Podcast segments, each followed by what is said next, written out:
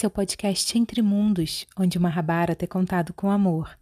No episódio de hoje, veremos Yudhishthira passando por uma grande provação e vamos acompanhar de perto se ele foi exitoso ou não.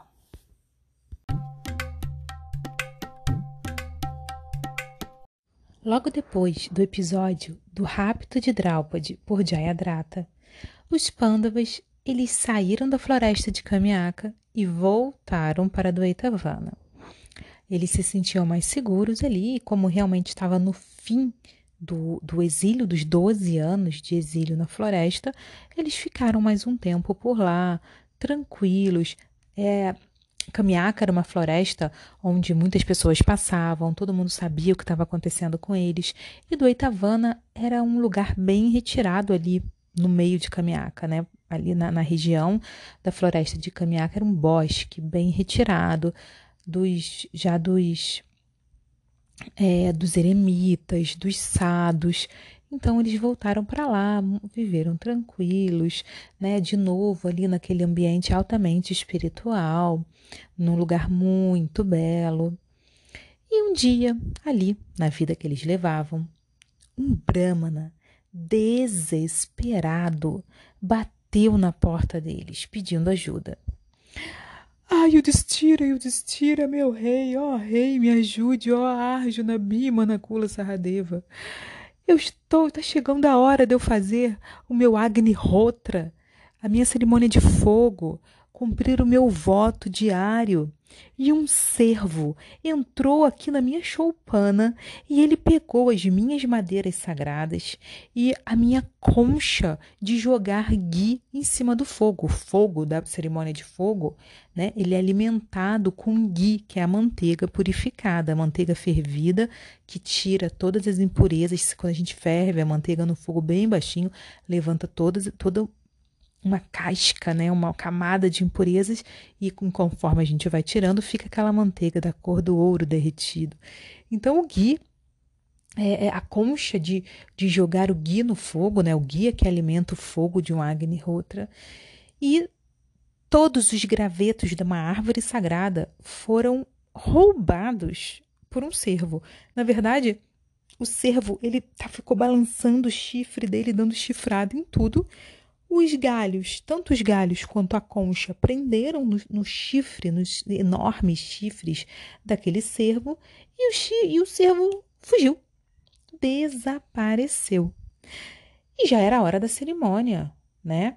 Então o Brahmana estava assim totalmente perplexo com aquela situação. Jamais ele ia imaginar que isso ia acontecer e ele precisava ali cumprir com o voto, né? As cerimônias védicas têm hora exata para acontecer. Ainda mais daquela era, né? né? Nessa era passada, a era onde passava, onde aconteceu essa história. Então, assim, estava dando a hora, ele precisava cumprir com a cerimônia. A hora de acender o fogo, a hora de apagar o fogo. E os pândavas, eles se entreolharam pegaram suas armas e eles saíram correndo sem pensar duas vezes atrás do cervo. Afinal de contas, um Brahmana estava pedindo ajuda. Um Brahmana estava desesperado e tinha ali uma cerimônia de fogo prestes a não acontecer. Então, assim, para eles aquilo dali já era um compromisso inadiável. E, e, eles estavam realmente, eles adoravam aventuras, né? Estavam ali, qualquer, qualquer coisa que aparecesse ali, eles topavam. Então eles pegaram suas armas e saíram atrás do cervo. Então eles adentraram a floresta realmente é, convictos com toda a energia que eles tinham para pegar o cervo e recuperar tudo que o Brahmana precisava para fazer a cerimônia de fogo.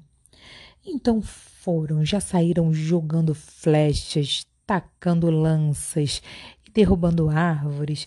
E quando eles viam um cervo, eles davam tudo de si, corriam muito rápido, mas o cervo sumia. Sumia, não adiantava. Podia ter assim saraivadas de flechas, de lanças, jogando massa, machados, não conseguiam acertar o cervo. Parecia assim uma coisa até mesmo mística, porque eles eram caçadores, eles cresceram sendo caçadores. Então assim, eles não estavam entendendo como que aquele cervo poderia aparecer e desaparecer daquela floresta daquela forma. E aí eles foram ficando cansados. Cansados. Cansados. Muito cansados. Tava muito calor e eles tinham muita sede. Muita sede. E o cervo, em algum momento, desapareceu e não voltou mais. Eles não tinham a menor ideia para que lado estava o cervo. Se tinha ido para a direita ou para a esquerda, o que, que ele tinha feito, aonde ele tinha se metido. E eles pararam, porque eles não aguentavam mais correr, embaixo de uma grande figueira de bengala. E eles ficaram ali, um olhando para a cara do outro, assim, um pouco assustados. E então, ai, o Destira caiu numa grande lamentação.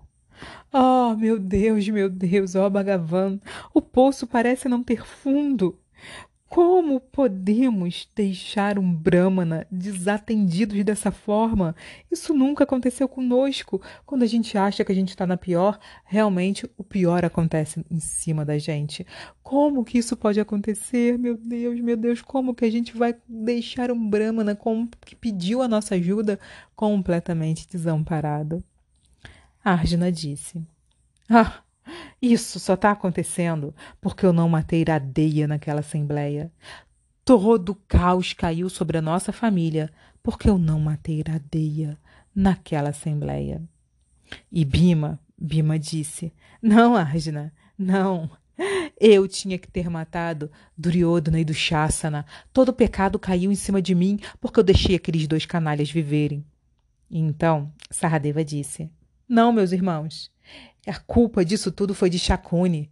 E eu deveria ter matado Chacune, arrancado a cabeça dele ali, na frente de todos, naquela assembleia.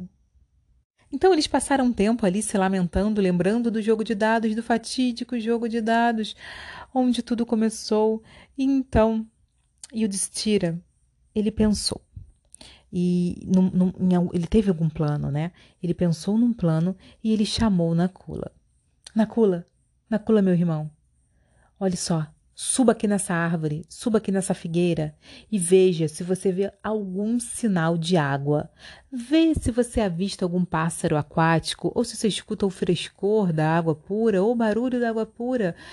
Por favor, ache água para gente, para que a gente possa continuar a nossa busca pelo cervo. Então, Nakula subiu na árvore e ele realmente sentiu um ar muito fresco vindo lá de cima, um ar que denunciava que tinha água muito próximo dali. Ele também escutou barulho de pássaros aquáticos, é, o, o gralhar de pássaros aquáticos, e ele teve certeza que tinha água por perto. Então ele relatou tudo isso para os irmãos e, e o Destira pediu para que Nakula fosse atrás dessa água e trouxesse água para eles. Nakula pegou as aljavas dos irmãos, esvaziaram, né, tiraram as flechas, e ele levou as cinco aljavas nas suas costas até o lago, até o rio, enfim, até a fonte de água, né, onde que ele percebeu que tinha ali por perto. Para ele encher as aljavas de água e levar para os irmãos ali embaixo da figueira. Chegando lá, ele viu um lago lago lindo, lindo, cheio de flores de lótus, de muitas trepadeiras, com flores, um bosque que tinha um aroma delicioso que ficava ali em volta do lago. Tinham pássaros cantores. Era sim uma água plácida e, e, e dali um ar fresco, muito fresco. E Nakula ficou muito feliz, porque ele ia satisfazer seus irmãos e matar a sede de todos. Então ele foi ali, direto, se ajoelhando na água e com as suas duas mãos em conchas, antes de, de encher as aljavas, ele já ia beber e se saciar ali naquela água. Então, ele ajoelhado, com as suas duas mãos juntas, ali já tocando na água, ele escutou uma voz, uma voz muito forte que vinha dos céus. Oh, rapaz, este lago é meu. Não beba dessa água sem antes responder minhas perguntas. Fazendo isso, a água é sua. Se não fizeres, morrerás. Nakula, Nakula estava morrendo de sede. Ele estava fraco, cansado em demasia. E ele, ouvindo aquela voz, ele já estava tocando na água. E ele realmente, ele não deu ouvidos. Ele continuou seu movimento. E ele bebeu a água sem ligar para a voz que tinha vindo dos céus. E assim que ele tocou com seus lábios naquela água, ele caiu imediatamente, morto no chão. Com a demora de Nakula e o Destira, ele ficou bem preocupado porque passou mais ou menos uma hora. Então ele mandou Saradeva. Saradeva, vai lá, vai lá, veja o que está acontecendo com Nakula, por que, que ele está demorando? Então Saradeva foi e de longe, assim que ele achou o lago, ele viu seu irmão morto, ali caído no chão, as aljavas vazias, e ele ficou realmente, ele pegou Nakula no, nos seus braços e ele ficou muito confuso. Ele não sabia o que fazer, o que pensar. Olhando à sua volta, tentando entender toda a situação, mas quando ele bateu o olho na água, o olho naquela água pura, fresca, a sede dele veio à tona, todo o cansaço, toda a exaustão, e ele foi ali com muito cuidado, colocou as suas mãos inconscientes na água e quando ele estava levando a mão até sua boca, ele escutou uma voz, vinda dos céus. Ó oh, rapaz, esse lago é meu. Não beba dessa água sem antes responder as minhas perguntas. Fazendo isso, a água é sua. Se não fizeres, morrerás. Saradeva, ele não pensou duas vezes, como se ele tivesse hipnotizado, ele colocou aquela água diretamente na sua boca e então morreu na hora. E com a demora de Saradeva, Yudhishthira ficou mais nervoso ainda. Então ele mandou Arjuna ver o que estava acontecendo. Arjuna, ele já foi pronto para a luta. Ele já chegou assim que ele avistou o lago e ele viu os seus irmãos ali, caído no chão. Ele já atirou milhares de flechas fazendo um escudo à sua volta. Ele também lançou uma flecha imantada com mantas que atingia um alvo invisível. Ele chegou perto dos seus irmãos mortos e ele ficou ali tocando em sua face, tocando no seu corpo. Ele ele estava ele não sabia o que fazer, não tinha sinal de luta por ali. Ele não sabia em quem em quem atirar porque ele não estava vendo ninguém. Então ele escutou uma voz. Para que tudo isso, guerreiro? Nós resolveremos essa situação de uma forma muito forte, de uma forma muito fácil. Este lago é meu. É só não beber dessa água sem antes responder as minhas perguntas. Fazendo isso, a água é sua. Se não fizeres, morrerás. Arjuna, ele estava com muita raiva, muita raiva daquela voz, daquela situação. Ele estava praticamente desesperado, de sede, de cansaço, de tristeza, de perplexidade. Ele imediatamente se ajoelhou perante o lago, com as suas duas mãos em conchas, pegou aquela água fresca, deliciosa, colocou na sua boca, como uma afronta àquela voz. E então ele caiu no chão, morto, imediatamente. Com a demora de Arjuna, Yudhishthira ficou nervoso. Ficou nervoso de verdade. O que, que, o que, que foi que conseguiu parar Arjuna? Quem? Que criatura? Que poder é esse que está segurando Arjuna lá? O que está acontecendo? Bima, Bima, vá agora. Vá agora atrás de Arjuna, de Nakula, de Saradeva, veja o que está acontecendo. Vá lá, meu irmão. E Bima, sem pensar duas vezes, ele saiu correndo muito velozmente pela rota que, que os irmãos, né, pelo rastro que seus irmãos deixaram até o lago. Chegando lá, ele viu aqueles três, aqueles três homens fortes, poderosos, deitados no chão, jazindo ali, uma morte fria e plácida. Pima, ele ficou. Ele olhava em volta tentando encontrar um, um ser muito poderoso, afinal de contas, a Arjuna estava ali, morto, no chão. Mas ele não viu ninguém. Ele não via ninguém, não tinha nada lá, mas ele viu o lago. Ele viu o lago e aquela sede, aquele cansaço, antes de fazer qualquer coisa, antes de enfrentar a grande batalha que ele esperava enfrentar ali, ele precisava beber água. Ele precisava beber bastante água, ele estava com muita sede, então Bima se ajoelhou no chão e escutou uma voz. Ó oh, rapaz, este lago é meu. Não beba dessa água sem antes responder as minhas perguntas. Fazendo isso, a água é sua. Se não fizeres, morrerás. Bima. Bima, ele não escutou essa voz, ele não deu ouvidos a isso. Ele achava improvável alguém matá-lo ou qualquer coisa que acontecesse. Ele precisava realmente beber aquela água. Então ele pegou a água com as suas mãos em conchas e, quando a água tocou na sua boca, Bima caiu no chão, inconsciente, imediatamente, e morreu. Depois de uma hora que Bima tinha partido ali da figueira, e o Destira e o Destira já não aguentava mais. Ele foi pessoalmente lá, seguindo o rastro de seus irmãos, encontrar o que, que estava acontecendo. Quando o Destira chegou, ele viu o corpo dos seus cinco belos, poderosos, incríveis irmãos ali, jogados no chão, cada um com a sua beleza, cada um com o seu poder, mortos, realmente mortos. Ele não acreditou. Ele arregalou olhos assim, e seu corpo tremia, e seu coração acelerou, e ele caiu de joelhos no chão e começou a chorar, chorar, chorar, chorar e se lamentar muito, muito. Meu Deus, que dor é essa que o Destira estava sentindo? Uma dor, um, o seu mundo já não fazia mais nenhum sentido.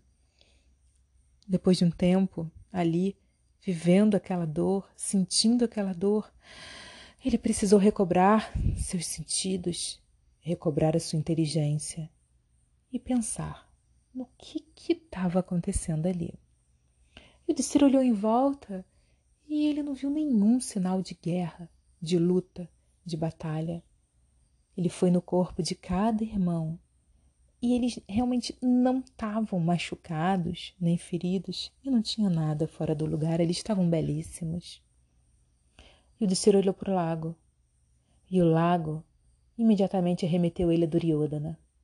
Então ele pensou: será que esse lago é de Duryodhana? Será que Duryodhana descobriu? Ele fez todo esse plano para pegar gente para matar meus irmãos? Essa água está envenenada. Essa água, ele deve ter envenenado meus irmãos. Isso é um plano de Duryodhana. Mas ao mesmo tempo ele olhava para os irmãos que estavam ali caídos no chão. E os irmãos não tinham nenhum sinal de envenenamento, porque o corpo deles, o rosto deles, a cor da pele deles estava bela, bela, ainda corados. Não tinha cara de sofrimento. Eles, eles não estavam envenenados. Realmente, eles não tinham sido envenenados. Aqueles corpos ali não tinham, não estavam nem com cara de corpos mortos. Parecia algum encantamento, algum encantamento que tinha levado eles realmente para o outro lado. Então, ele chegou pertinho de Bima e falou: Bima, Bima de braços poderosos, você jurou que ia quebrar as costas de Duryodhana em combate? Aonde está o valor da sua jura nesse momento? Aonde você está, Bima? Volte agora. Você jurou, Bima, você deu a sua palavra. E Arjuna, oh, meu irmão, como que é possível te ver aqui deitado desse jeito? É, eu fico aqui pensando que os homens os homens, os seres humanos, realmente eles fazem promessas em vão. Mas foram os deuses, Arjuna. Foram os deuses que juraram a mim que você seria vitorioso na grande batalha, que você iria matar todos os seus grandes oponentes. E o que, que você está fazendo morto aqui na minha frente, Arjuna? Os deuses me falaram que não há ninguém capaz de derrotá-lo. Meu Deus, Nakula, Saradeva, levantem daí. Vocês são grandes guerreiros. Vocês são pândavas. O que, que vocês estão fazendo mortos aqui na minha frente, meus irmãos? O que está acontecendo? E o Destiro olhava ao redor e não via uma pegada. Ele não via um sinal de nenhum, de uma presença ali naquele local. Não tinha sangue, não tinha feridas, não tinha armas, só tinha ali a beleza dos quatro, deitados como num sono espiritual. E o Destira, então, começou a considerar que ali estava estava acontecendo algum encantamento místico, eles estavam é, envolvidos em alguma coisa mística. Então ele foi olhando em volta e novamente ele olhou para a água. E toda vez que os seus sentidos tiravam seus olhos da água, ele olhava em volta, alguma coisa o levava de novo para a água. Então ele chegou perto do lago. Realmente, a intuição de Odistira dizia que aquele lago, tudo vinha daquele lago. Então ele foi, chegou pertinho do lago, ajoelhou nas suas margens e tocou na sua água. Quando isso aconteceu, ele escutou uma voz, uma voz vinda dos céus. Ó oh, rapaz, não bebas da água da qual você está se tocando. Esse lago é meu. Você não pode tocar nessa água, você não pode beber nessa água sem antes responder as minhas perguntas. Fazendo isso, a água é sua. Se não fizeres, assim como seus irmãos, você morrerá. Quem és tu? Quem és tu que está aqui? Quem és tu que matou meus irmãos? Oh, Yudhishthira, eu sou apenas uma garça. Uma garça que vive aqui e se alimenta de musgos e de peixes. Mas esse lago é meu. Você precisa obedecer às minhas regras. Você não pode fazer igual os seus irmãos mais novos que desdenharam da minha advertência e provaram da minha água e que estão aí, mortos, simplesmente por desdém. Responda as minhas perguntas, Yudhishthira, e então assim você irá se livrar de se tornar a quinta vítima. E o Destira olhou surpreso e viu realmente uma gralha, uma árvore, uma ave, assim, uma gralha muito grande em cima de uma árvore. E ele ficou olhando para aquilo e ele sabia que aquilo ali não era um, uma gralha normal, um pássaro normal. E ele ficou imaginando que era um yaksha, um ser, um guardião da floresta ali que tomava conta daquele poço, um ser poderoso que vivia realmente, é, que tinha poderes né, de encantamentos, de magia. E, Destira, ele ficou ali um pouco confuso, né? Mas ele, ele, ele realmente ele topou, ele precisava beber daquela água. E o Destira estava com muita sede. E antes dele fazer qualquer coisa, ele realmente ele precisava beber daquela água. Ele também queria arrumar algum jeito de salvar seus irmãos. Então, Yudhishthira falou: Tudo bem, é, se é isso que você deseja, eu posso tentar. Eu posso tentar responder as suas perguntas. Mas quem é você? Me mostre realmente quem você é. Então, nesse momento, ela, ele viu a gralha se transformar em um ser gigantesco e de aparência assustadora. Era realmente um Yaksha que estava ali, tomava conta daquele lago e que ele tinha matado seus irmãos. E o Destira, então, é, abaixou a sua cabeça, né, numa forma de respeito, saudando aquele Yaksha que tinha acabado de se mostrar para ele e falou que estava pronto. Eu me considero, né, na medida do possível, eu vou tentar responder as suas perguntas. Então, o Yaksha deu um sorriso, um sorriso meio abominável, com seus dentes afiados e todo tortos, e então começou, começou a fazer perguntas para Yudhishthira. O Yaksha perguntou: Ó oh, rei, o que é mais pesado do que a própria terra? O que é mais alto do que os céus? O que é mais veloz do que o vento? E o que é mais numeroso do que a grama? E o Destira respondeu: A mãe tem um peso maior do que a terra. O pai é mais grandioso que o céu. A mente é mais veloz do que o vento, e nossos pensamentos são mais numerosos do que a grama. Yaksha continuou: O que é que não fecha os olhos quando dorme? O que é que não se move depois do nascimento? O que é que não tem coração? E o que é que aumenta com seu próprio ímpeto? Yudhishthira respondeu: Um peixe não fecha os olhos quando dorme. Um ovo não se move depois do nascimento. Uma pedra não tem coração. E um rio aumenta com seu próprio ímpeto.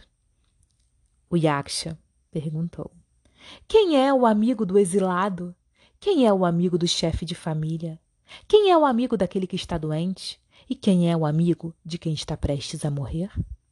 E o Destira respondeu: O amigo de quem está em uma terra distante é o seu companheiro de jornada. O amigo do chefe de família é a sua esposa. O amigo de quem está doente é o médico. E o amigo daquele que está prestes a morrer é a caridade. O Yaksha perguntou: Qual é o maior amparo da virtude? Qual é o maior amparo da fama? E qual é o do céu? E qual é o da felicidade? E o Destira responde: A generosidade é o maior amparo da virtude. A caridade é a da fama. A veracidade é o amparo do céu. E o bom comportamento é o amparo da felicidade. O Yaksha perguntou: O que é a alma do homem? Quem é aquele amigo concedido ao homem pelos deuses? qual é o principal sustento do homem e qual também é o seu principal amparo. E o Destira respondeu: O filho é a alma de um homem, a esposa é o amigo concedido ao homem pelos deuses, as nuvens são seu principal sustento e a doação é o seu principal amparo. O Yaksha perguntou novamente: Qual é a melhor de todas as coisas louváveis qual é a mais valiosa de todas as suas posses? Qual é o melhor de todos os ganhos? E qual é a melhor de todos os tipos de felicidade? Yudhishthira responde: A melhor de todas as coisas louváveis é a habilidade que um homem possui. A melhor de todas as posses é o conhecimento. O melhor de todos os ganhos é a saúde. E o contentamento na alma é o melhor de todos os tipos de felicidade. O Yaksha perguntou: O que é aquilo que, se abandonado, torna alguém agradável? E o que é que, se abandonado, não leva ao arrependimento? O que é que, se abandonado, faz alguém rico? E o que é que, se abandonado, faz alguém feliz? E o Destira sorriu e respondeu: O orgulho, se abandonado, torna alguém agradável. A ira, se abandonada, não leva ao arrependimento.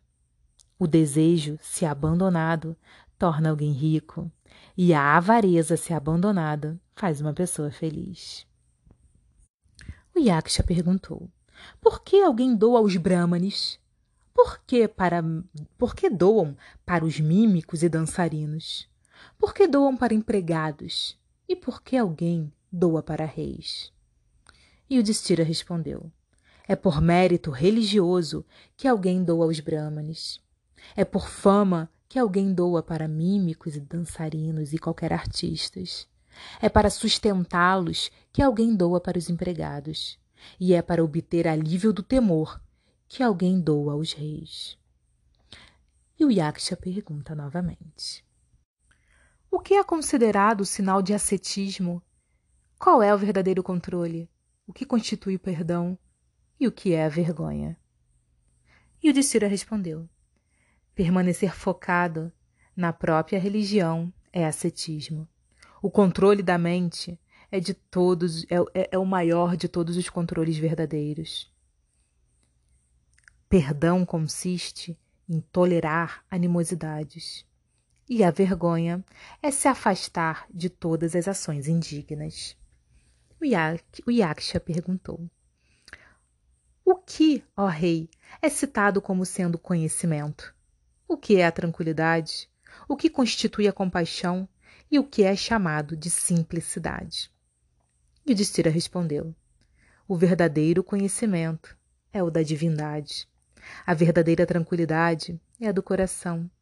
Compaixão consiste em desejar felicidade para todos, e simplicidade é a equanimidade de coração. O Yaksha perguntou: Qual é o amigo invencível? O que constitui uma doença incurável para os homens? Qual tipo de homem é chamado de honesto e qual de desonesto?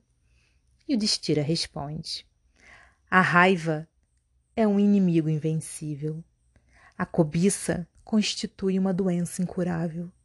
É honesto aquele que deseja o bem a todas as criaturas, e é desonesto aquele que é impiedoso. O Yaksha perguntou: Virtude, lucro e desejos são opostos um dos outros. Como podem coisas tão antagônicas umas às outras existirem juntas? E o Destira respondeu: Quando uma esposa e a virtude se harmonizam uma com a outra, então todos os três que tu mencionastes, men mencionastes podem existir juntos. O Yaksha perguntou: Pelo que, ó rei, nascimento, comportamento, estudos ou erudição, uma, uma pessoa se torna um brahmana? Fale para mim com certeza. E o Distira respondeu: Ó Yaksha, não é nem nascimento, nem estudo, nem erudição que é a causa da condição de Brahmani, sem dúvida. É o comportamento que o constitui. O comportamento deve sempre ser bem vigiado, especialmente por um Brahmana. Aquele que mantém seu comportamento inalterado nunca é prejudicado. Professores e pupilos de fato, todos os que estudam as Escrituras, se viciados em maus hábitos, devem ser considerados patifes e letrados. É erudito somente aquele que cumpre os seus deveres religiosos. Mesmo aquele que estudou os quatro Vedas deve ser considerado como um patife pecaminoso indistinguível de um Shudra. Somente aquele que realiza os seus deveres religiosos prescritos e tem seus sentidos sob controle, é um verdadeiro Brahmana. O Yaksha perguntou: O que é mais extraordinário? E qual é a verdade? Me diga. Responda essas perguntas e então seus irmãos mortos irão reviver. E Destira respondeu: Dia após dia, Incontáveis criaturas estão indo para a residência de Yamaraj, o, de o deus da morte. Ainda assim, aqueles que ficam para trás acreditam que elas mesmas serão imortais. O que é que pode ser mais extraordinário do que isso? Esse mundo cheio de ignorância é como uma panela. O sol é o fogo, os dias e as noites são o combustível. Os meses e as estações de ano constituem uma concha de madeira. E o tempo está cozinhando todas as criaturas naquela panela. Essa é uma notícia que eu tenho para te dar. Então o Yaksha sorriu e falou: Oh, tu, repressor dos inimigos, realmente respondeste todas as minhas perguntas. Agora me diz quem é realmente um homem e qual homem realmente possui todas as espécies de riquezas. E o Destira respondeu: A fama da boa ação de um homem alcança o céu e se espalha pela terra. Tanto quanto aquela fama durar, uma pessoa para quem o agradável e o desagradável, bem-estar e a dor, o passado e o futuro são o mesmo. Ela é citada como possuidora de todas as espécies de riqueza. Então, o Yaksha, nesse momento, ele perguntou a Yudhishthira. Ó oh, rei, agora eu vou cumprir com a minha palavra. Escolha um dos seus irmãos, apenas um deles, e eu trarei ele de volta à vida. Yudhishthira, então, suspirou profundamente e falou: Que Nakula seja trazido de volta à vida. O Yaksha o Yaksha ele se surpreendeu. Se surpreendeu com Yudhishthira. E ele falou: hum, Meu senhor, eu sei que Bima é com certeza mais importante para ti do que Nakula, e Arjuna, ele é o teu mais importante amparo. Por que pedes que Nakula seja revivido, hein? Me tira essa dúvida. Então, Yudhishthira, bem sério, de olhos fechados, bem sóbrio, falou: Aquele que sacrifica a virtude vê a si mesmo destruído, e aquele que preserva a virtude é por sua vez preservado por ela. Eu não posso deixar que minha mãe madre não tenha nenhum filho de seu próprio sangue vivo nessa terra. Eu tenho duas mães, Kunti e Madre, e eu amo elas da mesma forma. Mãe Kunti terá mim como um filho vivo nessa terra. E Mãe Madre, ela merece que tenha um filho de seu próprio sangue, de seu próprio ventre, andando por Bharatavarsha. Então eu peço que reviva Nakula. Essa é a minha decisão. O Yaksha então falou de forma muito grave. Que todos os seus irmãos sejam revividos agora. E nesse momento, os quatro pândavas que jaziam ali naquele chão, nas margens daquele lago, levantaram, sentaram. Eles estavam muito belos, extremamente belos, corados e completamente revigorados de todo o cansaço, de toda a fadiga. Eles estavam plenos, plácidos, com um grande contentamento em seu coração. E Destira, vendo eles ali, levantando daquele sono mortífero, ele ficou muito emocionado. Mas antes de chegar em seus irmãos, ele olhou para Yaksha e falou: Quem és? Quem és tu? Me favor, revele a mim a tua verdadeira identidade. Você é um Deus, não é? Você é um Deus. Você é algum dos semideuses e eu preciso, eu preciso saber ao certo quem você é para que eu possa reverenciá-lo. Nesse momento, o Yaksha, aquele ser horripilante, se transformou numa criatura muito bela, alta, esguia, completamente iluminado pela força de todas as virtudes. Um, e o Destira, ele olhou para ele e ele reconheceu na hora quem era. Então, o Yaksha, agora já revelado como um grande semideus, falou: Eu sou, ó melhor de todos os Bharatas, Dharmaraj, o seu pai. Eu vim aqui com o objetivo de te encontrar.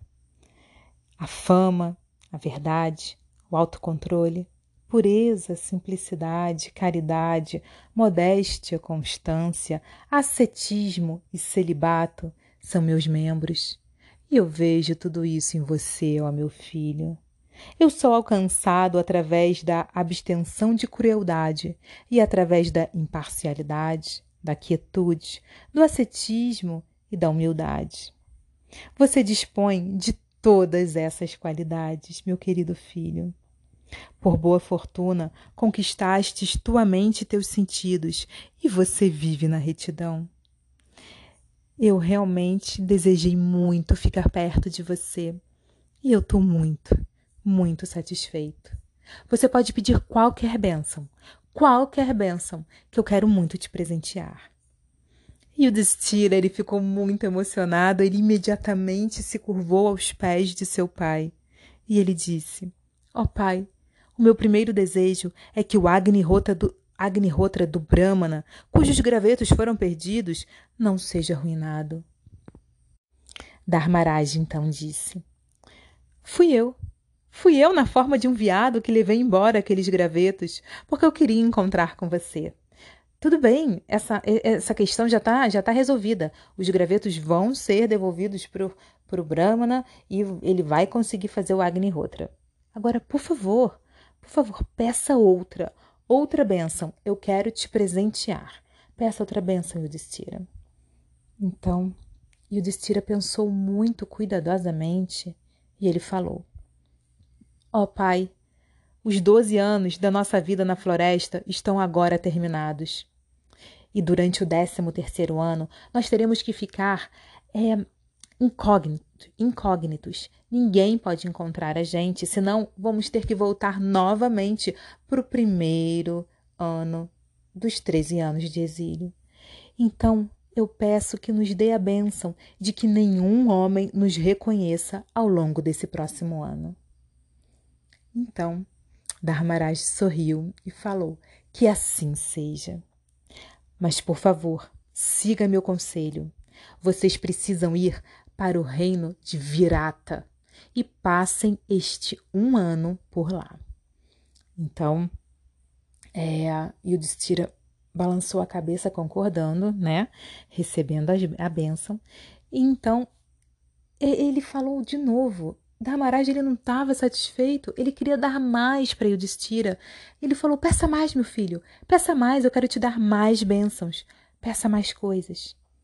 E então, ah, Yudhishthira falou: Ó oh, Deus dos deuses, ó oh, meu Pai, eu já me sinto completamente contente e realizado de estar aqui diante da tua pessoa. Mas para te agradar, eu aceito mais uma bênção. Por favor, me abençoe para que eu sempre supere a avareza, a insensatez e a ira, e que minha mente sempre se incline à caridade, ao ascetismo e à verdade. Dharma sorriu e disse: Oh, meu filho, por natureza você já possui a dádiva dessas qualidades.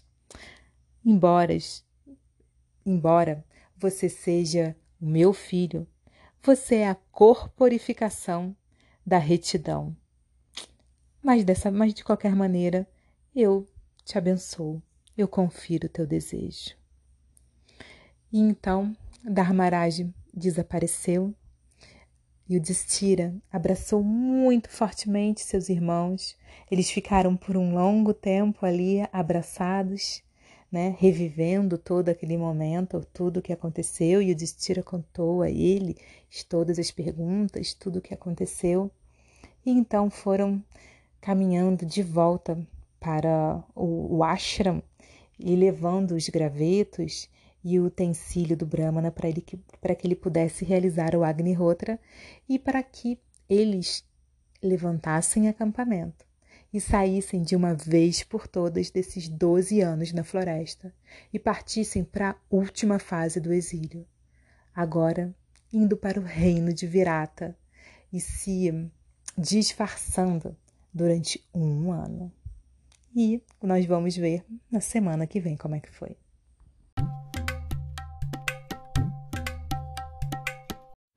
Olá, queridos ouvintes. Esse episódio, O Lago da Morte, ele é um episódio muito famoso. Ele é uma das passagens do Mahabharata mais conhecidas, assim, é, mediante essa conversa, né, de Yudhishthira, toda essa, todo esse conhecimento que o Yudhishthira compartilhou aí com a gente nesse, nesse desafio que ele recebeu. Esse episódio também marca o Mahabharata, ele é chamado de Araneya Parva.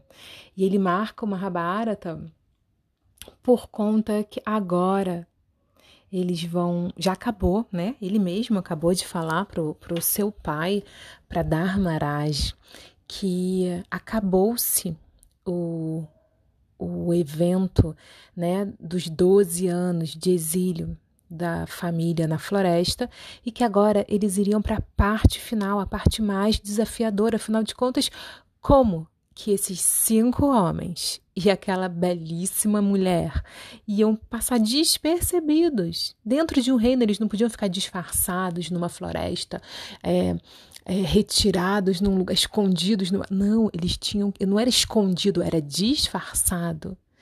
Então, como? Aquilo preocupava demais o Destira, porque se Duryodhana visse ele, visse ele, se qualquer um deles fossem descobertos, tudo iria começar novamente. Eles iam voltar para o primeiro ano do exílio na floresta. Então, assim, o Destira estava muito nervoso.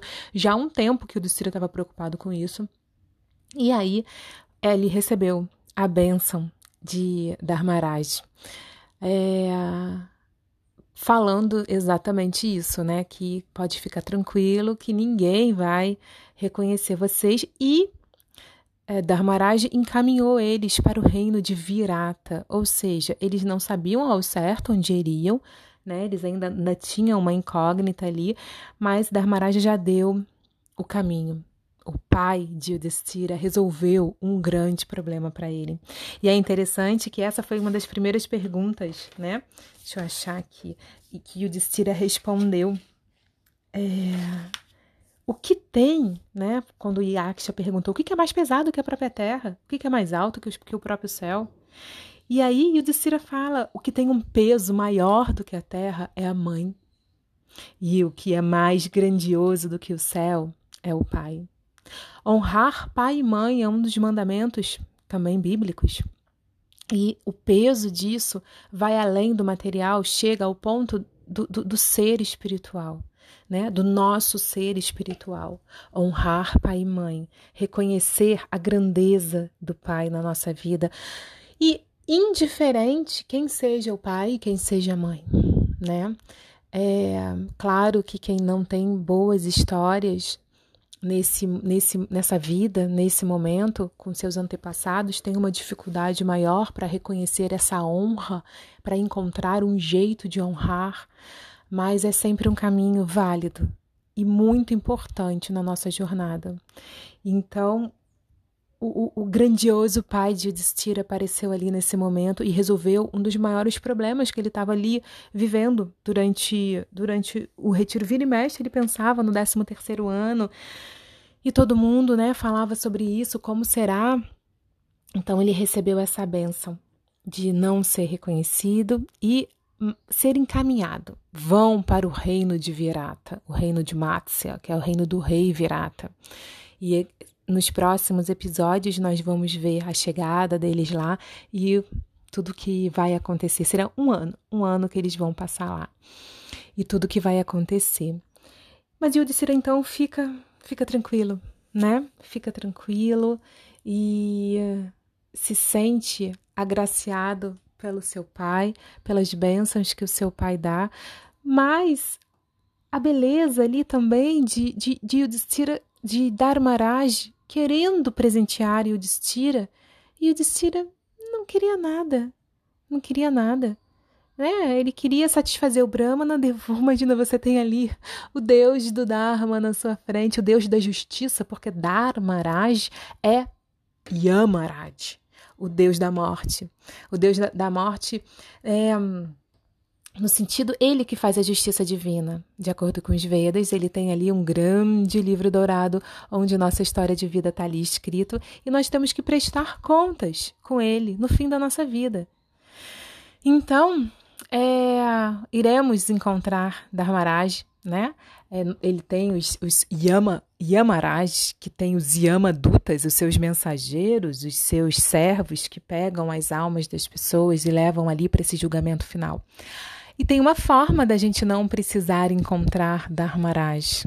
Quando quem vem buscar a gente não, não, não, sei, não for, né? Se, se quem vier buscar a gente não for os Yamadutas, serão os Vishnudutas, é, que são os enviados, os mensageiros de Vishnu, de, da verdade absoluta, de Bhagavan, né, de Deus.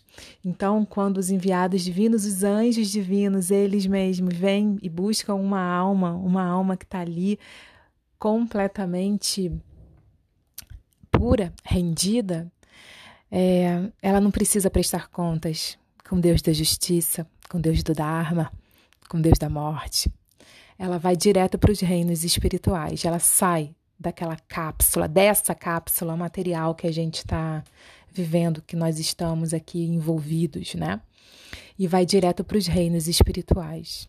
Então, e isso no Bhagavad Gita, Krishna fala para Arjuna, né, no Bhagavad Gita, que uma forma de escapar mesmo, de sair dessa cápsula, de, de, de, de transcender pós-morte, é o nosso estado de espírito na hora da morte.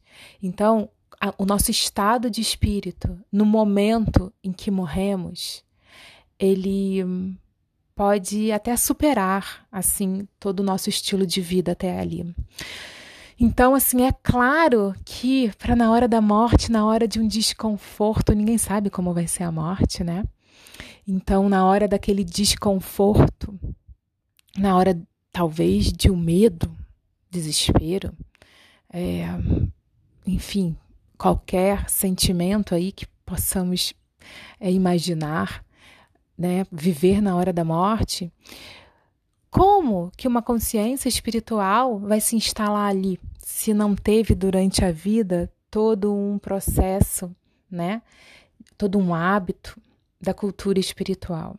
Então, por isso que a gente pratica durante a vida, que é para a gente sair desse mundo melhor do que a gente entrou.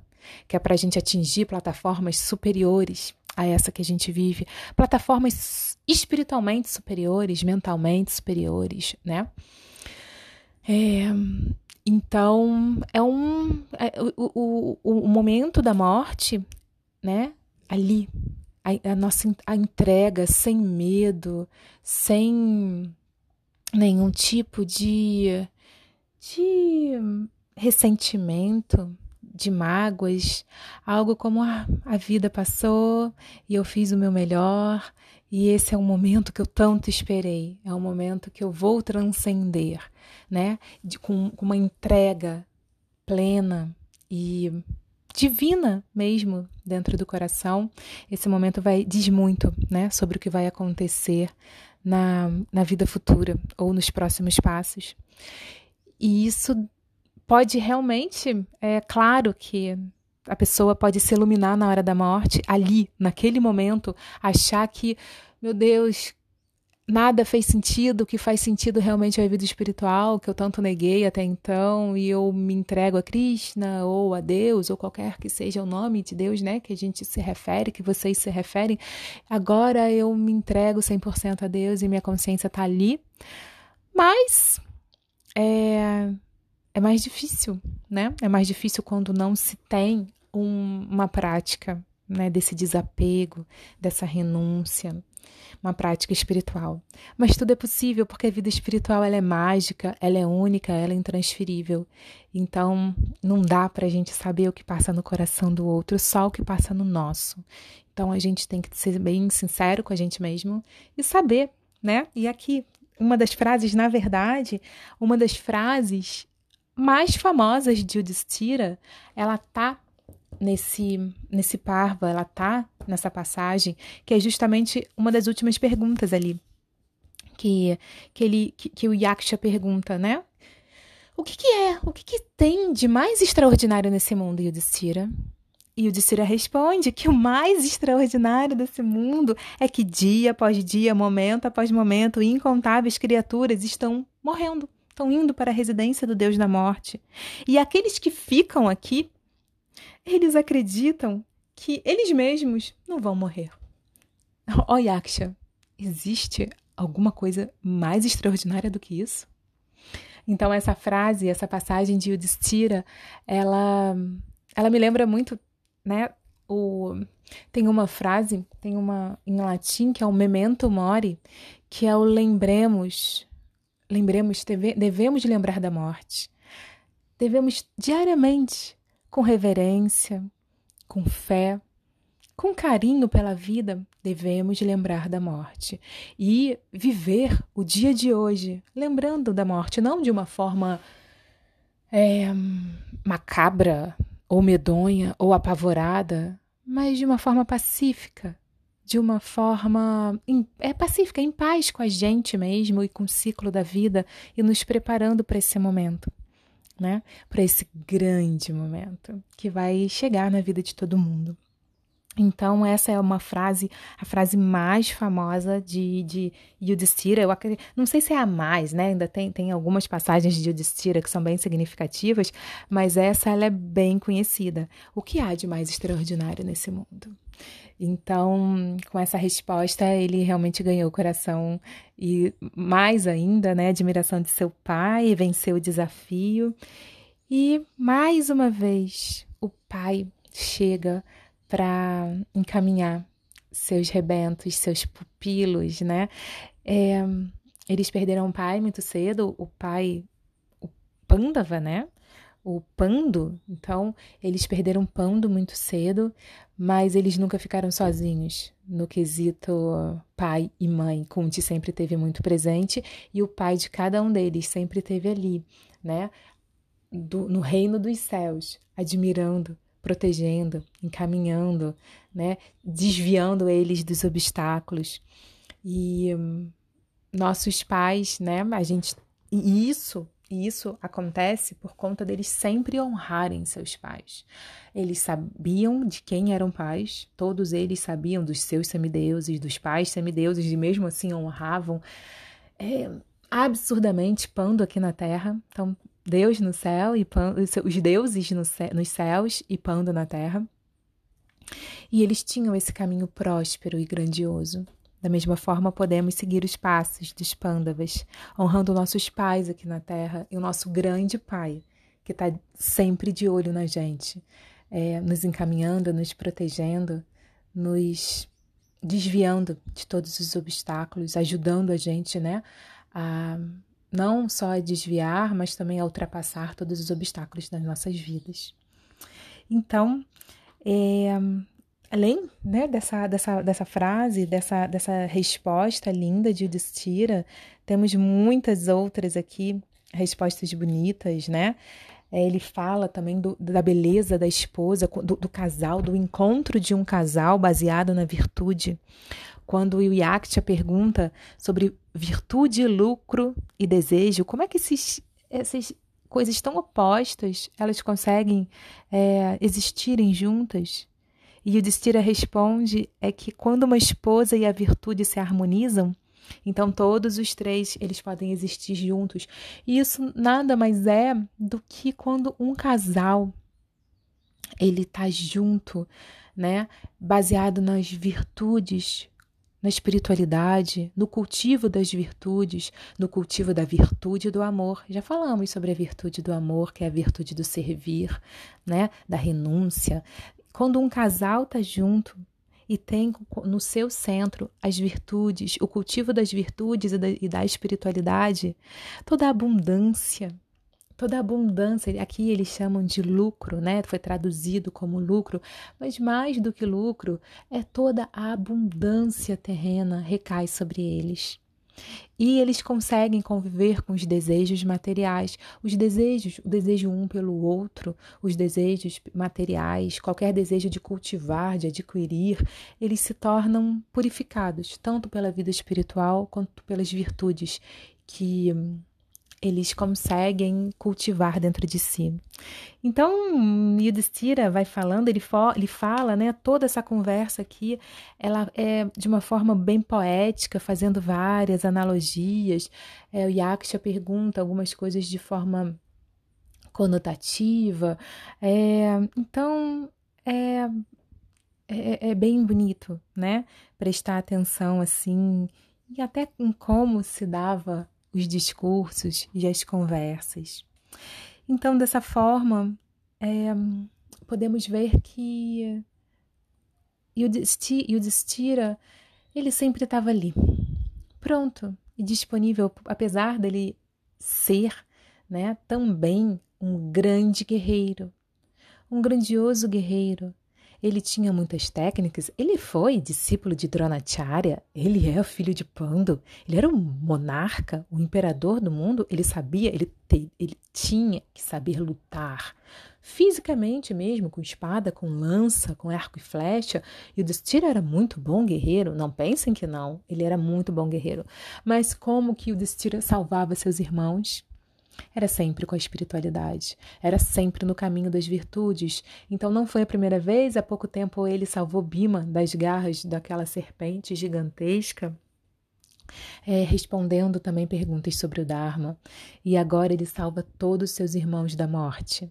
Da morte mesmo, eles estavam mortos, não pareciam mortos, porque eles todos voltariam à vida, e isso e Amaraj sabia, ele devolveria seus irmãos à vida, né? Os irmãos de Yudhishthira a vida.